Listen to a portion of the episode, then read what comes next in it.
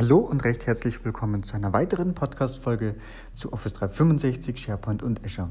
Mein Name ist Dennis Hobmeier und heute geht es mal um das Thema Microsoft-Zertifizierungen. Ähm, und ja, vielleicht gerade auch aus aktuellem Anlass. Ich habe die Woche selber eine gemacht und möchte ja, euch einfach mal einen Überblick geben, A, was ich empfehlen kann und B, wie denn ähm, das Konstrukt generell aussieht. Also grundsätzlich ist es mal so, dass diese, ja, die Zertifizierungen ja, zum, hat zwei Vorteile. Also zum einen kann es natürlich für den äh, Lebenslauf auch verwenden, um einfach einen gewissen äh, Knowledge beziehungsweise einfach gewissen äh, ja, eine gewisse, na, wie sagt man, einen gewissen Beweis zu haben, ähm, dass man eine Expertise in einem Bereich hat. Und zum anderen ist es halt oftmals benötigt für die Firma als auch für den Partnerstatus, denn auch Microsoft fordert auch entsprechend ab äh, gewissen Partnerstufen äh, dann auch ein, dass es qualifizierte Mitarbeiter gibt, so dass also als Beispiel, äh, wenn jemand die äh, Partnerstufe äh, Gold anstrebt, dann gibt es dann auch zum, dann noch in der entsprechenden Kompetenzen. Und äh, bei Gold-Partnerschaft ähm, muss man halt gewisse äh, ja, Beweise bringen, dass man auch Know-how hat. Das sind Referenzprojekte, das können äh, zertifizierte Software sein, Mitarbeiter, die eben Microsoft zertifiziert sind und eben Microsoft-Prüfungen absolviert haben, fließen damit rein. Und am Ende gibt es halt dahinter ein entsprechendes Punktesystem.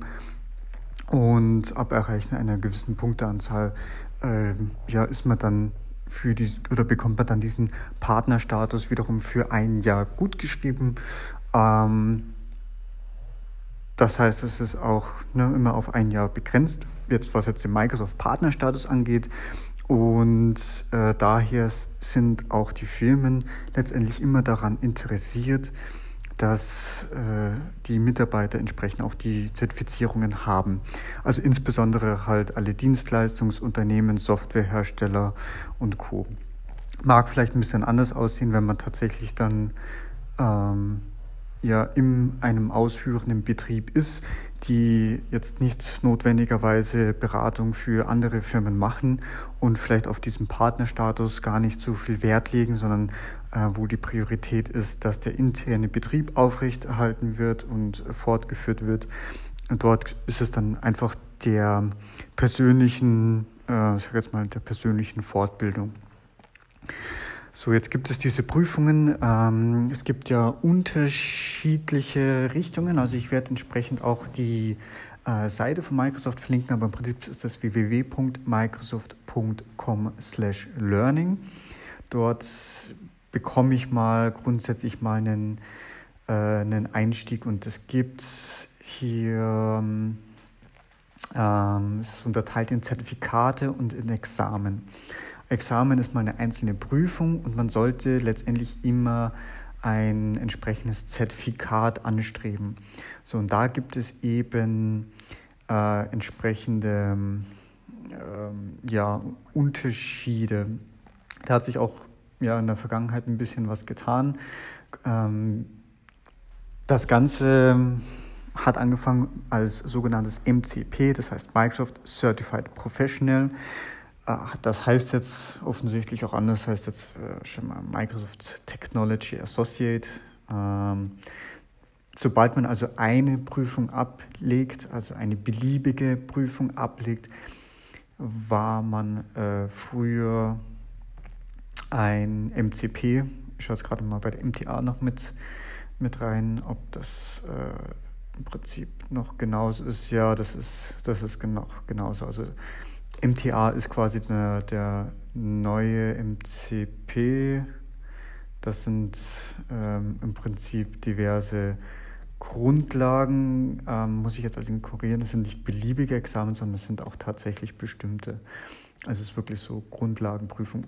Ist diese Grundlagen fängt an. Also diese, generell die Examen gibt es natürlich für die verschiedensten Bereiche, so dass das grundsätzlich mal für jeden Mitarbeiter interessant sein kann. Das, das geht von Office-Applikationen los bis hin über Infrastruktursysteme, Windows-Betriebssysteme, Exchange-Server, SharePoint-Server und was jetzt auch ganz, relativ neu ist oder ganz neu ist, sind auch ganz gezielte Azure-Zertifizierungen.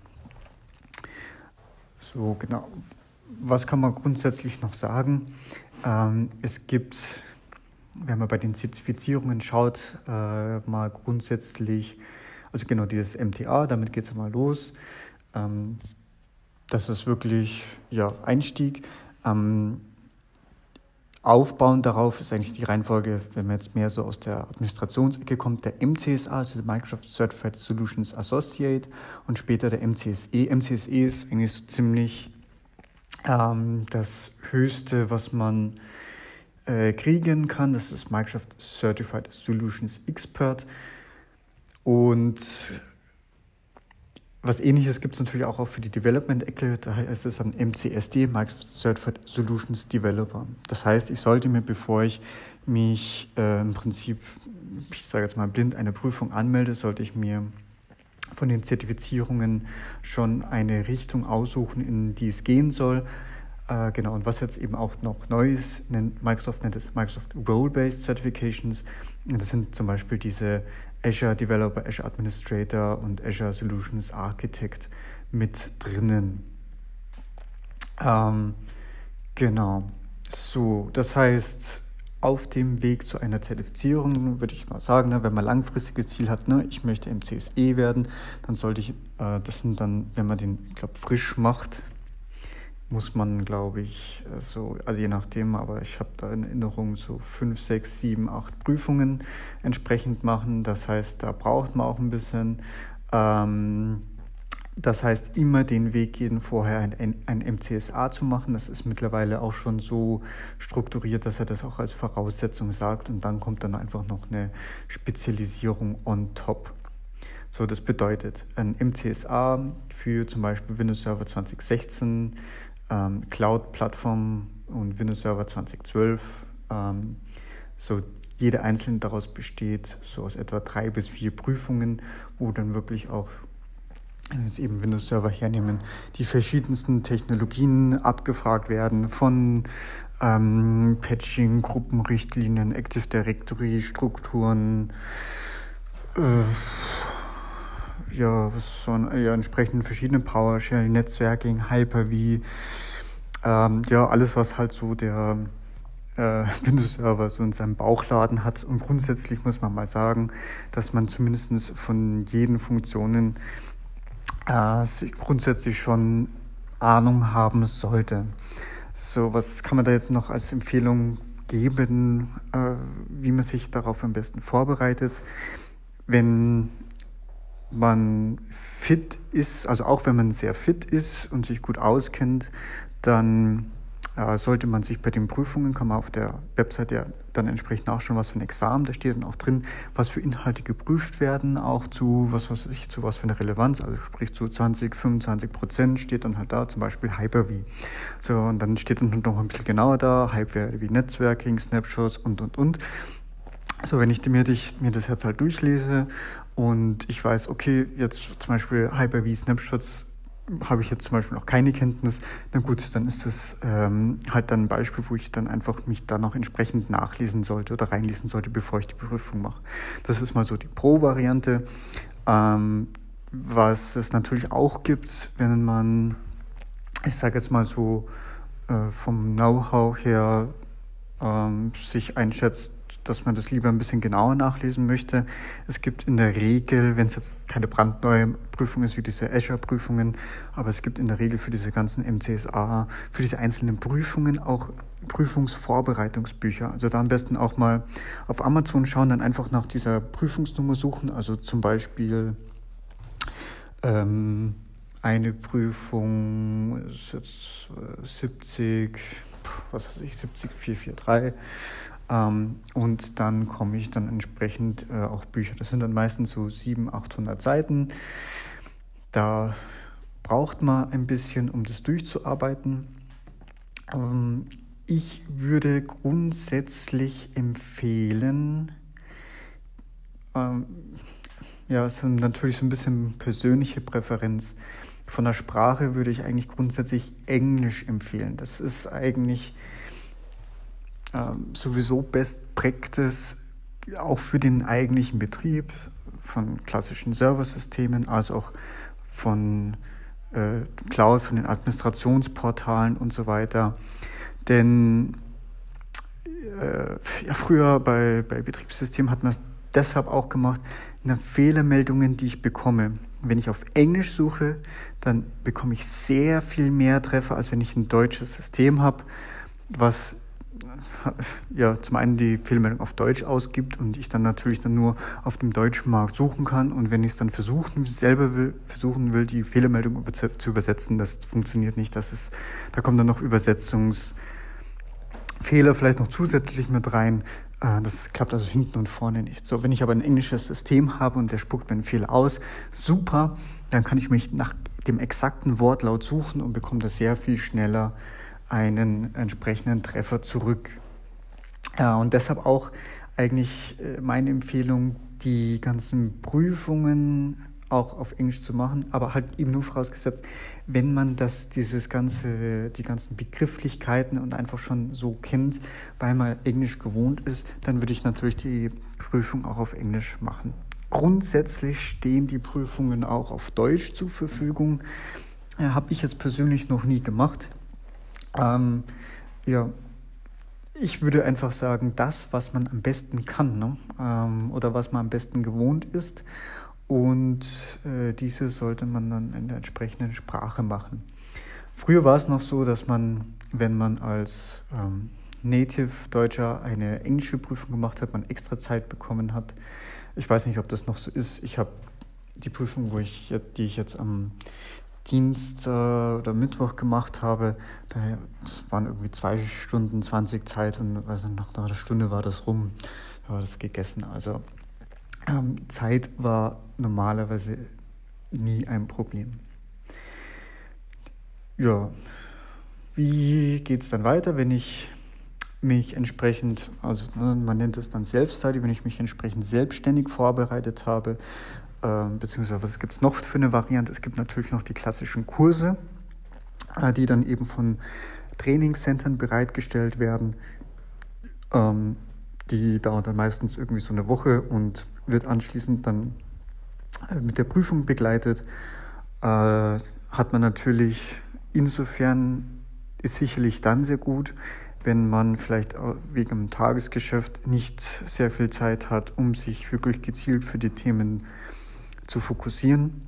Und in diesen Kursen ähm, gibt es viele Hands-on Practices, das heißt, man übt die Sachen aus, auch wie, was weiß ich, wie ein Troubleshooting-Netzwerk, wie ein Hyper, wie, pff, ja, kommt halt auf die Prüfung wieder drauf an oder auf Azure, ähm, so dass man die Sachen wirklich mal durchexerziert hat und ähm, ja, kann dann natürlich viel mehr mitnehmen. Also, na, wieder abhängig davon, wo man sich ähm, selbst am besten einordnet, muss man halt dann schauen, was für äh, ein Lernpfad dann am besten ist. So und äh, ja, wenn das dann, wenn das dann klar ist und man sich vorbereitet hat, dann geht es natürlich zur Prüfung. Da gibt es jetzt mittlerweile äh, eigentlich auch zwei Varianten. Also es gibt dieses klassische, klassische Trainingscenter, das heißt, man kann sich online äh, über die Microsoft Learning Seite entsprechend anmelden.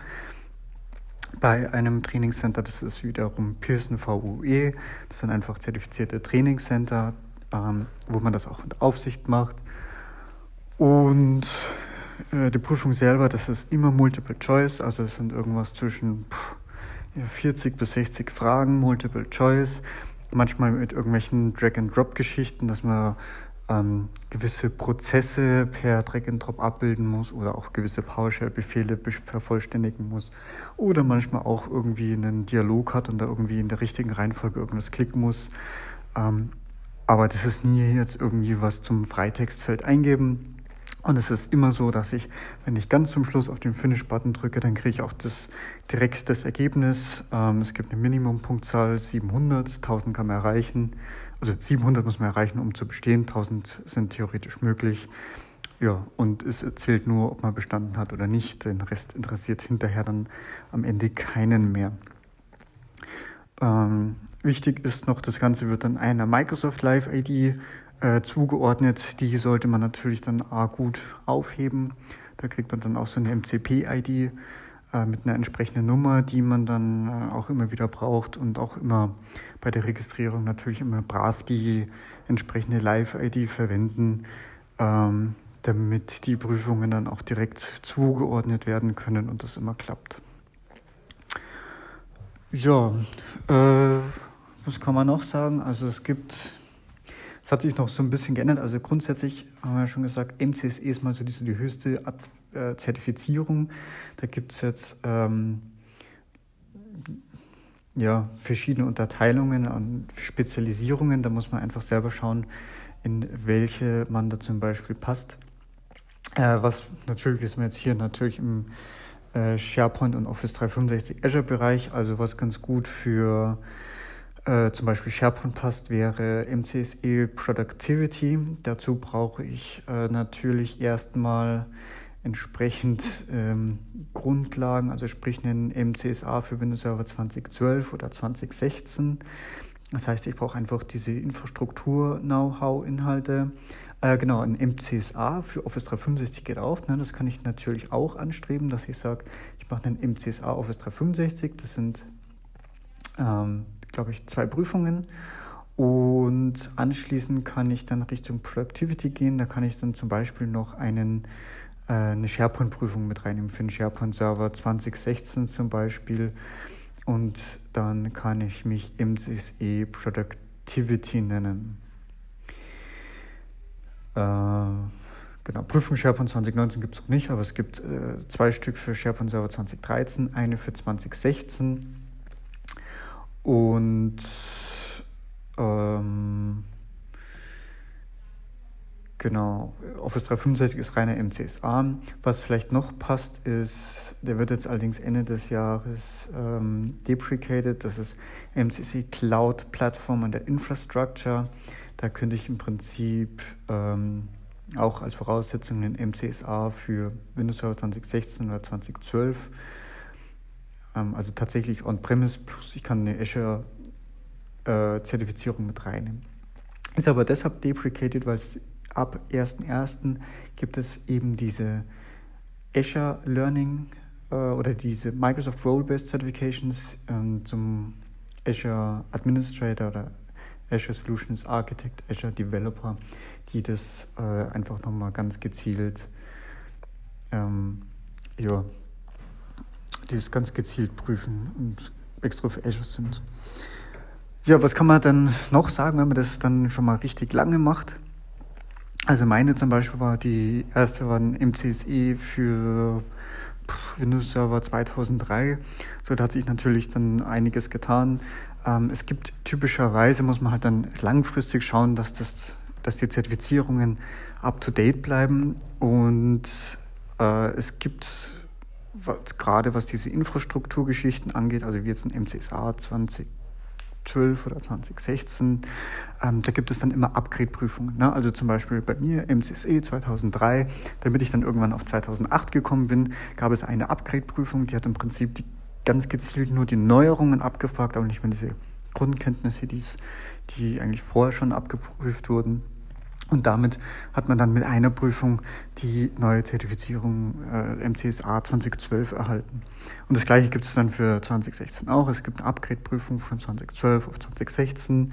Es wird auch, wer zum Beispiel schon den ähm, MCSE ähm, ne, Cloud Platform and Infrastructure hat, also mit da gibt es auch eine, eine Upgrade-Prüfung, die das dann Richtung diesen neuen Azure-Zertifizierungen übernimmt. Und so kann man im Prinzip schauen, dass man da immer möglichst viele Zertifizierungen oder Zertifikate mitnimmt und dabei möglichst die Anzahl der einzelnen Prüfungen gering hält. Übrigens, das, was ich noch nicht gesagt habe, eine einzelne Prüfung kostet so um die aktuell irgendwie 160, 166 Euro oder 160 Euro. Äh, ich glaube sogar zuzüglich Mehrwertsteuer.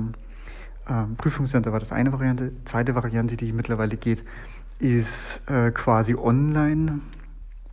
Sollte aber dann in, sage jetzt mal, einem Besprechungszimmer sein, muss abgeschottet sein, darf keiner stören.